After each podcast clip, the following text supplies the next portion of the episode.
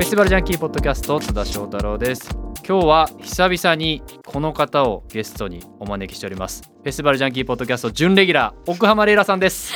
奥浜です。ご無沙汰しております。ご無沙汰です。レイラさん久しぶりですよねポッドキャスト出ていただくの、うん、あの普段はこうお仕事とか、はい。あのフェス会場とかではい。お会いはしていますけども、お会いしてますが、あのなかなかフェスも開催ができないものもあったりだとか、あの海外フェスに一緒に行けないというよ。状況になっておりますので、はい久しぶりのポッドキャスト登場ということなんですけどもお邪魔します。今日なぜ来ていただいているかというとはい、まあ、最近こういろいろ日本のフェスも動きがあったりだとか、あの我々がもう趣味というか人生をかけて楽しんでいる海外フェスもはい。少し動き出したということ復で、活し始めましたね。その辺の話もできたらっていうのと、うん、番組後半にはめちゃめちゃ大事な告知がございますので、はい。はい、その話もしたいなというふうに。思います。はい、お願しまずですね、日本のフェス事情なんですけど、うん。最近はどうですか、レイラさん？私あの津田さんも一緒に行きましたけど、ソラリズムはい、っていうフェス7に行きま月のえしたー18日ですかね、うん。東京のあきる野市で開催されているフェスに一緒に行って、はい、佐藤大二さんがね主主催してている。清春さんも出てね。そうなんですよ。レイラさんんは清春さんとよくお仕よくお仕事されてるの事してでてであのーまあもちろんやるのも知ってたし行こうかなと思ってたんですけど、はい。まあいろいろちょっと車とかどうしようかなと思ってるうちにうん。前々日ぐらいになり、うんただあの津田さんからも声かけてもらってよし行こうと思ってうん。行って、まあ、急に行ったんであの清春さんとかにも挨拶せずに帰ったんですけど、うんうん。後からあの怒られましたけど。なんで来てんなら声だかけないの？とか言って。なんか探してましたもんね 清原さんは会場の中でね。あんまりこう、ね。あの今こう挨拶するとかもできづらいんで。気を使ってねやっぱり、あのその前のスケジュール清春さんのスケジュールを知ってたので、うんうんうん。ライブが大阪で2連チャンあった、はい。そこからの足で来るっていう。うん。大変だろうなと思って、うんうん。私はいいかなと思ったんですけど。後で少し怒られるということが。あの怒られるというかねそう言われました。それが久々のフェスですか？そうですね。ソラリズムすごい楽しかった、今後の予定はどうなってます？え全然日本のフェスは立ってないかな。ただフジロックは3日目だけ行きます、うんうん。おなるほどなるほど、うん。あの今状況でいうとこうフジロック今8月の第1週ですけれども、まあ開催すると。そうねただお酒を禁止で開はい。催します、なってということが発表されていてさまざまコロナ禍なので、えーこういうことはするなとか、えーこういうことはまあしていいけど、うんうん。みたいなことが発表されているので行かれる方はぜひチェックしていただきたいな。とガイドラインを見て。はい、はい。 Festival Life でもあのスマッシュの、うん。えー取締役の石飛さんに実はインタビューをしたので、おえーまあ、その中でこういうことはしあの今年はしないでくださいとかうんうんうん。っていうルールはかなり出ているので、まあその辺はチェックしてもらえたらなとはい。思います。ちょこちょこ見てますけど、うん、あのーマップ見ると、はい。いまあ、いつもと配置が変わってたりとかそうそうそうそう。ステージがなくなってるものもあったりとかしてね、まあ、そもそもあの前夜祭のライブがないとかね。そうですよね。そういうのもあったりだとか食事エリアがこう分散してたりだとか、うん。うんそういうことがあるので行かれる方はその辺の情報はチェックしていただきたいなと思いますね。でもやっぱりコロナ禍の開催でうん。国内のアーティストに絞ってっていうことで、はい。これはやっぱりあのなんだろう。ライブに行きたいっていうのもあるんだけど見ておきたいなっていう気持ちがやっぱり大きかったかな。そうですね。僕らはもちろん日本の音楽も好きですけど海外の音楽を結構目当てでうん。フジロックに行ってるっていう部分も多かったんですけど、逆にこう日本のみのうん。特別なフジロックなのでそうですね。楽しみにはしてます。はいはい。3日目行きます。はい、その後大きいところで言うと、うん。まああのスイートラブシャワーとか、えーまあ、ラッシュボールとか大阪の。そっかそっか。はい、でスーパーソニックも9月に控えてますし、うん。それからソーラー武道館とかも、はいはいはい。あの場所を変えて開催するとか、ね。結構この8月に入るぐらいのタイミングで秋口のフェスが、うんあの決定し始めたというような状況ですね。9月ニューアコとかもあるあしね。9月ニューアコもありますし、逆に騎士団万博がないとか。ああそっかそっか発そう表なんですよ、ね。そういうのがまあ今年のフェスがまあ大体出揃ったかなっていうのがこの辺のタイミングかなとうんいうところが日本の状況なんですけど、はい今回のちょっとメインディッシュがですね、はい。海外フェス事情お海外フェスがね再開してまして、まあ、特定のフェスをこう取り上げてなんか紹介するっていう回ではなくて、うんうんうんうん今どんなことが今海外で起こってるのかっていうのを、はい。もちろん我々行けてないですので。いやーだからインスタとかにフそう。ォローしてるじゃない、うん。例えばロラパルーザとうんか、ロラパルーザ。めちゃくちゃ動画上げてくんのよ。そうよわかるもうよ悔しくて悔しくて。そうなんでまず先ほど話に上がったロラパルーザ。これシカゴで毎年7月末から8月の頭にかけて開催される都市型フェスで、え僕もレイラさんも参加したことそうが私ねコロナの前最後に行ったのがロラパです。2019 19僕はね2017年に行ったのかな？はい行ってそれ以来は実は行けてないんですけれども、まあこのロラパルーザが開催できるのかできないのかっていうのをこう右往左往しながら7月の末に開催してね。1日、1日10かける万人4日間。4日間、うん。あの木金土日ですからね、うロラパルーザは。そうそう。で本当に朝から晩まで複数ステージでやってまあ今のフェスって言ったらこうソーシャルディスタンスでマスクしてでしょって思いきやキヤロラパルーザ。これマスクほぼなし。してる人こう写真で見ても誰もいないね。もう密も密オブ密。うん。でまあラインナップもですねこのフーファイターズのライブ動画が上がってたりとか、はい。あとはまあレジェンド系だとリンプビズキット、うんでまあ若いアーティストとかヒップホップのねアーティストもタイラーとかそれこそタイラー見たかったなメーガン・ジ・スタリオンとかも出たみたいな。あんまりこう動画がこう中継がねあの VPN を外さないと見れない。うん。日本から直では見れない状況だったので僕も後で YouTube で見たりとかははい。してるんですけど。Hulu でやってあたそうなの？Hulu で、はい。えっ、と料金かかるけど、はいやってた。日本の Hulu のそうそう。あそうなんなまさかの見逃すっていうね僕が。あごめん。でもそれが日本の Hulu なのか私も見てないから海外のちょっと何とも言えない、うん、なるほどな。だからあまりこう日本では中継盛り上がってる感じはやっぱ今年はなくて、うん。例年だと中継普通にしてたりもして、はい。普通に YouTube で見れたんですけど、まあ、今年いろんなまあ制約がねそうおそらくねあるとは思うんですけどそんな中あの密オブ密なこれ本当に調べていただければ僕らが口頭で喋るよりも、うん。本当に YouTube で今動画が上がっているので、はい、これって本当に2021年の映像なの光景がねやっぱり私たち今日本でうん。感染者がどんどん増えていって、はい。みんなマスクしてるっていう,、そうですよ。こう絵面からは想像できない、本当に同じ年の 同じ日ですかみたいな。いや本当にそう思う。ねえ。でもこれ会場にいたほぼニュースで出てましたけど、はいはい。9割8割9割の人がもうワクチンの2回接種が済み。そうね。でそして、えーワクチンを接種し2回接種しない方に関しては、うん。72時間以内の陰性証明が入り口で必要、うん。でさらにそのそれを持ってない人は、まあ、なんだかんだ入れるんでしょっていうのは一切なく、うん、基本的にはもう入れない。本当に入れなかった人が600人ぐらいはいいたっていう報情報も,、えーのもう本当にニュースでですけど、はい。入ってきてるっていうようなところで。だからまあ開催期間中そのワクチン打ってない人は、うん。コロナのそのテストを、うん。PCR 検査なのかな？うん、を2回しなきゃいけないってことか。あそういうことか。72時間以内だから、はいはいそうかそうか。あそうですね、うん。で会場の中でもなんかあのそれこそあのロッキンオンのニューヨーク通信の中村明美さんのブログを見ると会場の中でもなんか抗原検査も PCR 検査もなんか受け入れるところがあって、すぐ結果が出てダメだったら入れないみたいな。うん。でそれを受けて入れたらその証明書みたいなのをおそらくデジタル上なのかを持って入るっていうもう新しいスタイルのフェスが開催されててでそのブログとか見ると意外とそのコロナのそのチェックももちろんあるけどうんうん。もともとローラパルーザってあの持ち物いやめちゃくちゃ厳チしい。ェックが厳しくて入り口でねリュックサック捨ててる光景結構見てますよ。そうそう見た見た見た。うん。あのリュックサックのサイズ決められますよね。でもし持ち込むのであれば透明じゃなきゃいけない、ああでそうだそうだ。私は小さいバッグにしてたけど、一緒に行った人が、うんうん。あのリュックサックだったので、うんうん。一回ホテルに置きに帰ってみたいなことをしてたけど。そうそう。みんなねロラパルーザは都市型フェスなので本当に、あの街の大通り一本挟んだ公園で、ホテルがバーって並んでるところとそうそうそう。かまあ、エアビーとかもたくさんある中の、まあ、すぐ帰れるっていうのも一つロラパルーザのすごい良さなので、でこのロラパルーザなんでそんな厳しいか知ってます？ええっとあれでしょ？銃の規制？銃銃銃の事件があったそうなんです。よあのラスベガスでで、あのアメリカのフェスで乱射事件が一うん。回フェスの会場をめがけた、ね、あれカントリーフェスでしたよねそうです、そのテロがあって。で実はそのあの犯人は別にどこのフェスでもよくて、うん。そのシカゴのロラパルーザもまあ標的にしてたんじゃないかっていう説があって、まあ、確かにさっき言ったように公園がホテルから見渡せるっていう場所なんで逆にそういうことをされていたのもあってもうかなり厳しいうん。セキュリティチェックっていうのを課してるというところですね。私もロラパ行った時に一回よぎりました。一、回どころか何回かやっぱりよぎるそのホテルが目の前にあって、うんうん。その窓に人がいるのが分かる感じで。まあそうです。そこから見たりしてる人もいますからね。ちょ。っとやっぱその事件を知ってるとうん、恐怖ありますよね、いやーあるあるある。うん。だからまあ荷物チェックが厳しいっていうのもあるんですけどね、あとホテルに入るにも結構厳しあいそうそうそう。逆になんか面白かったのが、ホテルに入るにはマスクしろみたいなのがあったみたいなツイッターであの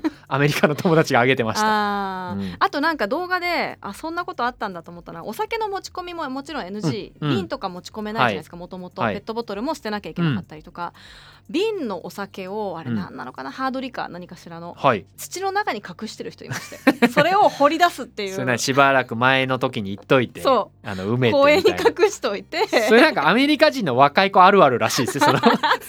お酒も高いし買えないし、こうん。う埋めとくっていう それ動画上がってまタイムカプセルみたいなね。確かに普段はロラパルザンのところはあの美術館あったりとかして、はい。散歩コースなんですよね。綺麗な公園ですからね。皆さんが。なんかアートとかも飾られたりとかして、まあ早めに行ってやったんでしょうね。でしょうね。いやーでもそう執念だわ。なんかそういうこうちょっとこう微笑ましいエピソードとかももうちょっとアメリカでは本当に今動き出してるというのがそうね現状なので、はい。まあ、もちろんねまだ開催して1週間経ってないのでこう感染がどれぐらい実は広がったとかも、まあ、もしかしたらこれから出てくるかもしれないんですけれどもその地元のシカゴの市長とか市がバックアップして、うん。これをまあ国のまあ実験じゃないですけどそういうふうにやっていくんだっていうのでやりきったっていうところみたいですね。うん。誰かがやらなきゃいけないっていう最初のね、そうなんです。一手をやってくれたのが。結構このポッドキャストでもアメリカの最近海外フェスのこと取り上げてなかったのははい。9月からですよみたいなのを結構春に言ってたんですよ。確かに。で9月に結構こうあの移動した。乱発するかうん。らね、、例えば「Life is Beautiful Festival」とか、こうアメリカの有名なボナルーとかが全部9月以降になってたので、うんうん。結構僕も、まあ、サボってたじゃないですけど、うん。9月でしょと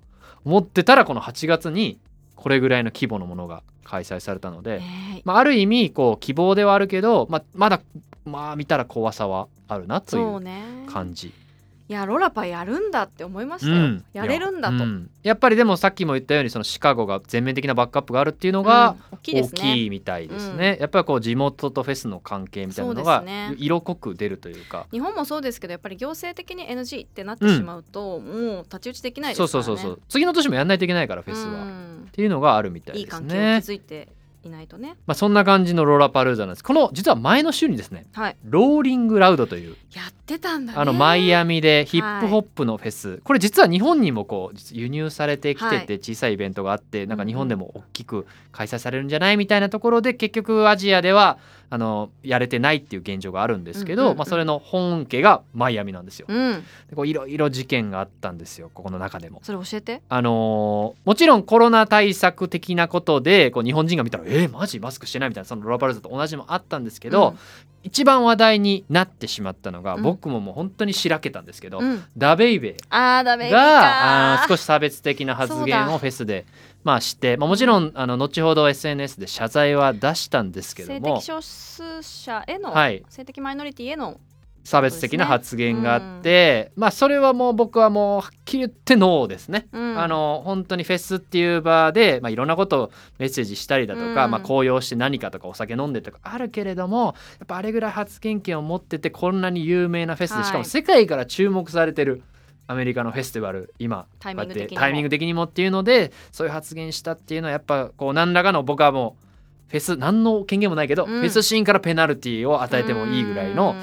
まあことかなっていうふうには思いますね。あれそれで言うと全然違いますけどあの数年前にダイアントウッドが、うんうん。あの少し差別的な発言ダイアントワード？あアントワードがうん。差別的な発言というかそれを SNS 上げられる時はあのほとんどのフェスが出さないっていうふうになったりもしたんですけどよね。まあ少しそういうのも今後ねやっぱこうフェスティバルっていう場所もまあた閉じられた場所じゃなくてやっぱ広げていく場所っていうのもあるので、まあそういう発言とかはまあまあ脳をた打ち立てるべきだなというふうには逆。にそこでやっぱりポジティブなメッセージを放うん。つアーティストもどんどん増えてるじゃないですか、あのまあ1975がそういう話をしたりとか、もう当たり前になってきてるかうん。ら、びっくりしちゃった。うん。うん。こんなことまあなんていうのかな。お思っててほしくもないけど、うん。なぜ言うまでになっちゃったの？っていうところは気になりますよね。うんうん。まあもちろんね正常な状態じゃなかったのかもしれないですよ、うん。本人はなんかステージに上がる上で。それでも許されないな、そうね、うん。っていうなんか怒りを伝えたくてちょっと、はい。まあ、海外のアーティストなんでね僕が言っても届かないところあるかもしれないけど、まあまああのどうやってサポートしていくかって人それぞれなんでね、はいそうだから。まあこれから彼がこうどう構成していくかっていうのはチェックしていきたいなというふうに思います。ただ一方でなんか一回まあもちろんやったことに対して悪いとは思うんだけど、その一回で次のその上がってくるその構成するよううなん。チャンスを与えられないのもなんか違うかなって感じがするから、あうんやっぱり考え方を改めてもらって、うん。その上でまあどこかでまた会えたらいいねとは、まあちょっと思うかな。うん。でまたフェスのいいところは例えばこのローリングラウドでこういうことがあったったら別に来年またあるし、うん。再来年もまたあるから何らかのこうペナルティじゃないけど何かした上でまた同じ場所でちゃんと何かメッセージするっていうのがやっぱこう人の前に立ってこう発信する人の責任かなっていうふうには思いますね。はい。はい。それを言いたくてそれを言いたかったんですよ。そうだったのか、はいそう全然先に聞いてなかったから。まあ、ローリングラウドでそのもっと僕は逆にこうコロナの話とかをしたかったうんのに、うんうんそっちの情報ばっかりニュースがベイビーになっちゃったから、うん。っていうのがあったんですけど、まあ、アメリカがそうやって動き出して、はい。でもヨーロッパも実は結構フェスがね。開催され始めましてですね、あんまり有名ではないんですけど、まあ、日本でいうと朝霧ジャムみたいなフェスがありまして、はい。ラティテュードっていうはい。キャンプフェスがあるんですけど、うんうん。まあ、そういったものが開催されて、まあ、それこそ絵的にはロラパルザと同じです。あら。密。密だなマスクしてねえなみたいなのがあって まあこれもまあ感染者はもちろんねあのいくら出ましたっていうのは報告はされてるんですけど、もちろんゼロじゃなくちゃんとあのちゃんとじゃないけどあの出てますよっていうのははい。出てたりはしますね。だよね。あとワクチンは完全じゃないからね、うん、あと有名じゃないのでいうとオランダのフェスとかでも結構数百人規模で出ちゃったっていうものもあるので、うん。やりゃいいやって話でもないやっぱり。はい。うん、なんか思うのはワクチンもちろんみんなあのワクチン打ってとかワクチン打ってない人はさっき言ったようなあの陰性証明みたいなのは基本的なもうパッケージになってるけど、マスクしないとうつる。そこね。この病気、うん、だから前提としてはもちろんやるべきことはやってるんだけど、うんうんその海外の人はさそのマスクするっていうことしにちょ抵抗があるしね。その自自由を奪われるみたいなところともつながってきちゃうから、まあそう難しい話ではあるんだけどやっぱり映る、うん。うん。いや本当にそう思いました。でプラスこの日本人がこれからやっぱりこう来年とかね例えば、えースペインのプリマベラとかもみんなチケット取ってるとうんうん。かいろいろ聞いたりとかコーチェラがチケット持ってる人がいたりだとかはい。するけど、やっぱマスクしていかないとダメだなっていうのを思いましたね。この日本だとまだ分かんないじゃないですか。ワクチン打ったらフェスどうなってマスク取るのかと決まってないし、海外は取るっていう判断したけど、うんうん。もし日本人が海外に行ってこういう大型フェスに出るんであれば自己防衛のためにマスクはした方がいいし、うん。中にはマスクしてる人絵でいるからちょっといる。それによって差別されるとかも、いやわからない。私はそことの戦いだと思っててやっぱりうん。アジア人が今欧米に行った時に、まだアジア人差別はあるうんうんもちろんっていうね。話は聞くから、マスクをしている人がこう暴行されたりっていう事件がコロナの初期にあったじゃない、うーんそそうかマスクをしてることによってまあこのアジア人だっていうことだとか、うん。そのコロナに対する意識の違いみたいなところから分断っていうか考えの違いでうん。何かされるっていうことがあるから、うん。一概にじゃあ海外フェスもし行かれる方はマスクしましょうっていうのも難しいよね。その身を守る手段としてうんそのどっちを優先させるかって難しい話だけど、うんうんただやっぱりその海外の人がマスクをするってどういうことなのかっていうところからまずか違うじゃない？日本と、うん。日本って予防のためにするけど、ね。うん。向こうは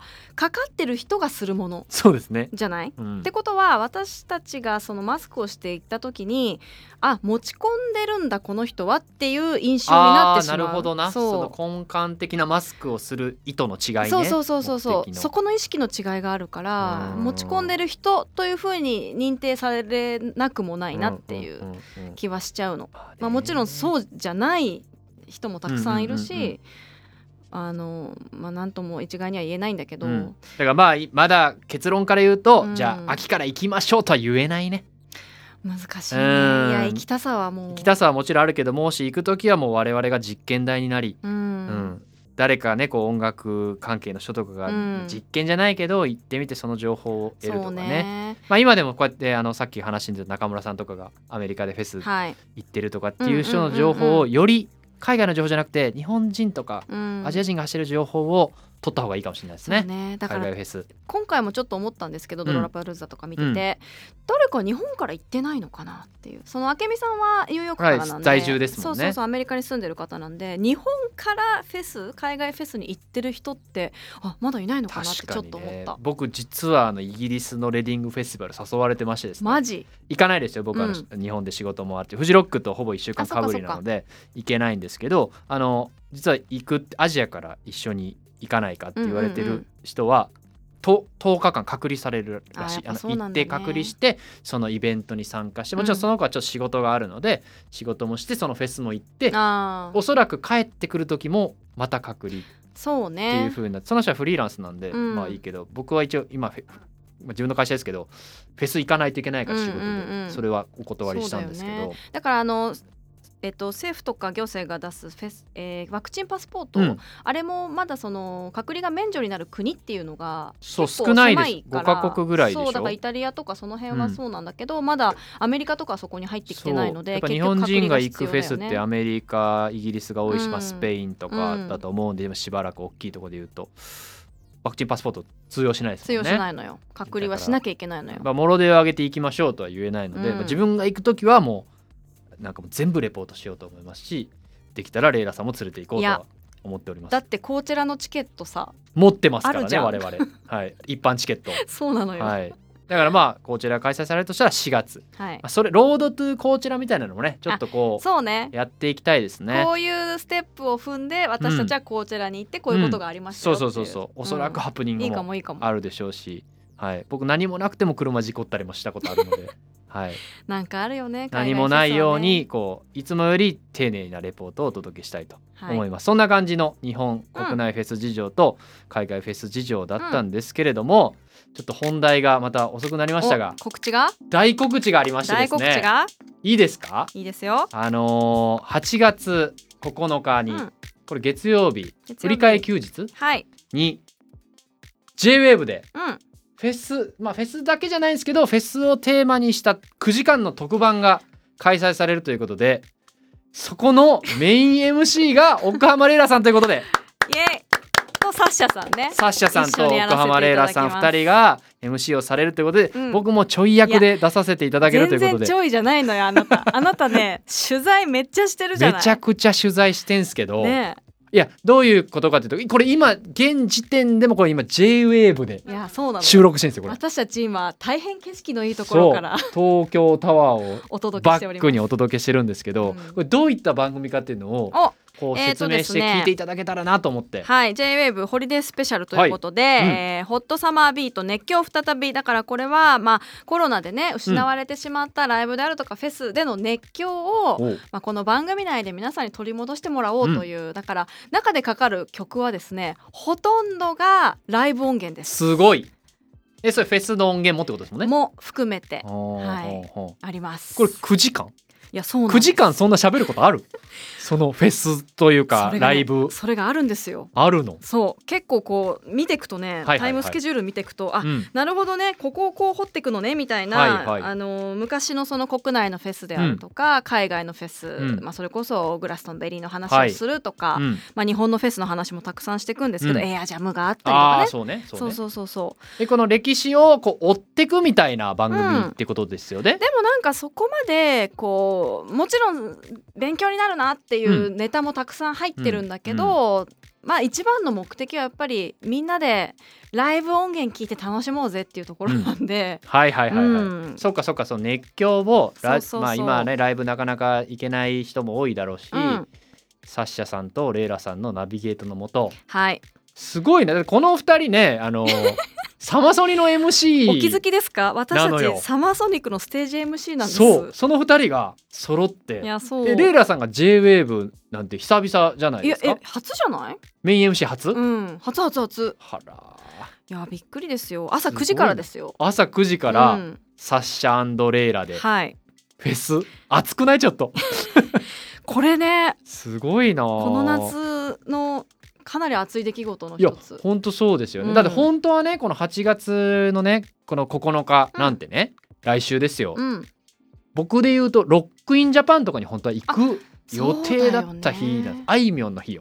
そうか。だからそれもないから僕も暇でうん。悲しみに打ちひしがれてたところ JWAVE がなんかやると言ってはいはい。お声掛けいただいて、うんまあ、僕はねあのいろんなフェスの主催者に、うん。あの声を聞くっていうポッドキャストでやっているようなことのもっとこういろんなところインタビューをしてるんですね。インタビューをして、だからめちゃめちゃ忙しくなった。っていうめちゃめちゃ忙しい。めちゃめちゃフェスの主催者に あの会うっていうあのオンラインとかも含めて、うん。はい、全国各地のフェスの主催者の声をはい聞くっていうのがそのフェスヒストリーとか音楽ヒストリーの間に挟まってくるみたいなそうのがあって、ですねえちなみにどの辺のフェスの人あにインタビそれはですねューしてるんですか？えーっと有名どころで言うとこのポッドキャストも出てくれたんですけど、うん。最新情報ってことでスーパーソニックの。これすごくない？そう清水さんが。9月に予定されているけどどうなるんだろうって気になってる人いっぱいいると思うんですよ。7月に僕はインタビューさせていただけどそこからさらにまた進化した、うん。もう変わるんですって。もう1週ア間で。ップデートされていうかるんだ。1日で。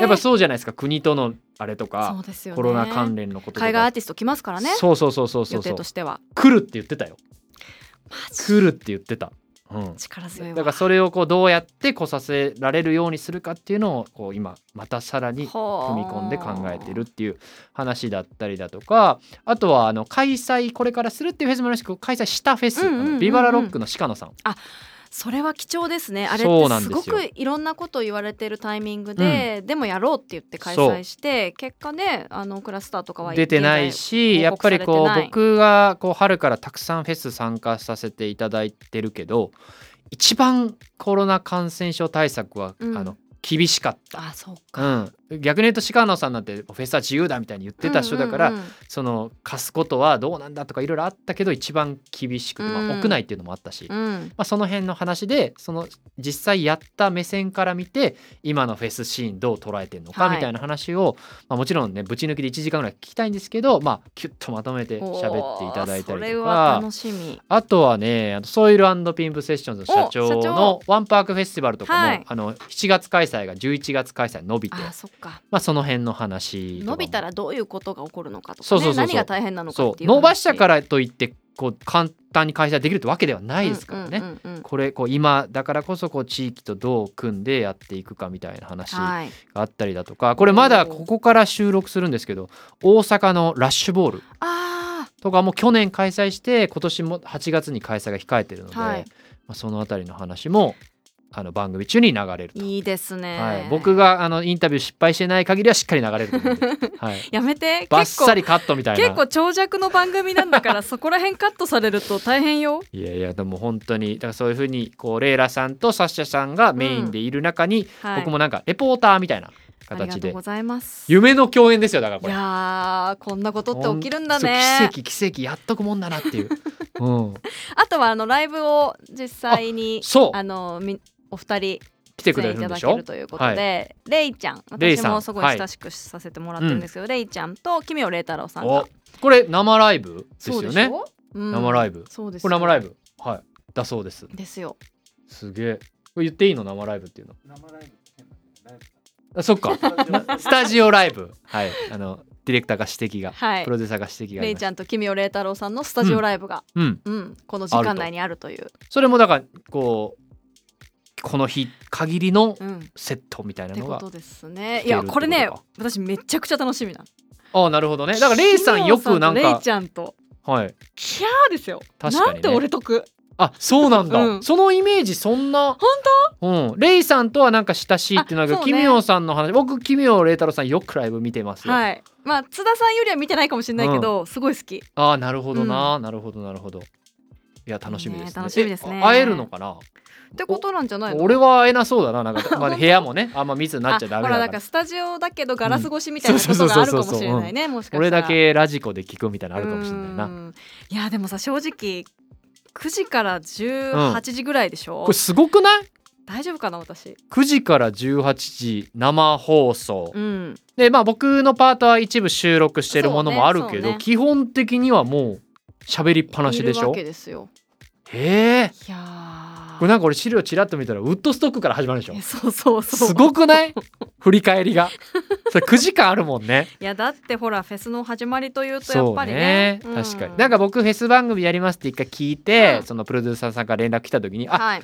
まあまあ97年のフジロックから、うん。まあこのコロナ禍においてフェスどうなっていくかみたいな話かなとうんうんうんうん。思ってたら、資料見たら1960何年と書いててやべえみたいな。そうなんだ。だからねあのそういうフェスヒストリーの勉強、うん勉強っていうかねうん。一応こう得るものもそこであるし、はいはプラスそのライブの音源で熱狂するっていう、あー両方兼ね備えた番組ですから。いやすごいな、ねわこれもなんかあんじゃないですか奥浜レイラ JWAVE え ちょっとそういうのあの関係者の方後ろにいるから 私から「あるんですかね?」とかはい言やいえない。やいやでも本当にね僕この夏ビッグイベントねもう勝手にフェスティバルジャンキーポッドキャストのはい、もうあのが集結。これ延長みたいなことそうそう延長みたいなことでね。もうサッシャさんもこのポッドキャスト出そうと思ってあいいますから、ね、んじゃない、はい。って勝手に言ってるけどどうかな。いやいや今日もねお仕事であのあの今もう,、ね、そうあのお国の仕事で行ってしまいましたので今いないですけど。ビッグイベントにビッグイベントの行ねった、お仕事されてるという。いやーだからこの8月9日月曜日朝9時からうん。聞いていただけたらなというのが告知したいことで。はいこれあの10分ぐらい取れたらなと思ったらまたすげえ喋っちゃったっていうね。やばいやばい。津田さんこの後取材あるからこの後取材頑張っ5時から取材でしょやばい。やばいやばいやばい。この辺でじゃあましょう、まあこの続きはラジオを聞いていただけたらと思います、今日ゲストに来ていただいたのはフェスティバルジャンキーポッドキャスト準レギュラーの奥浜レイラでした。ありがとうございました。ありがとうございました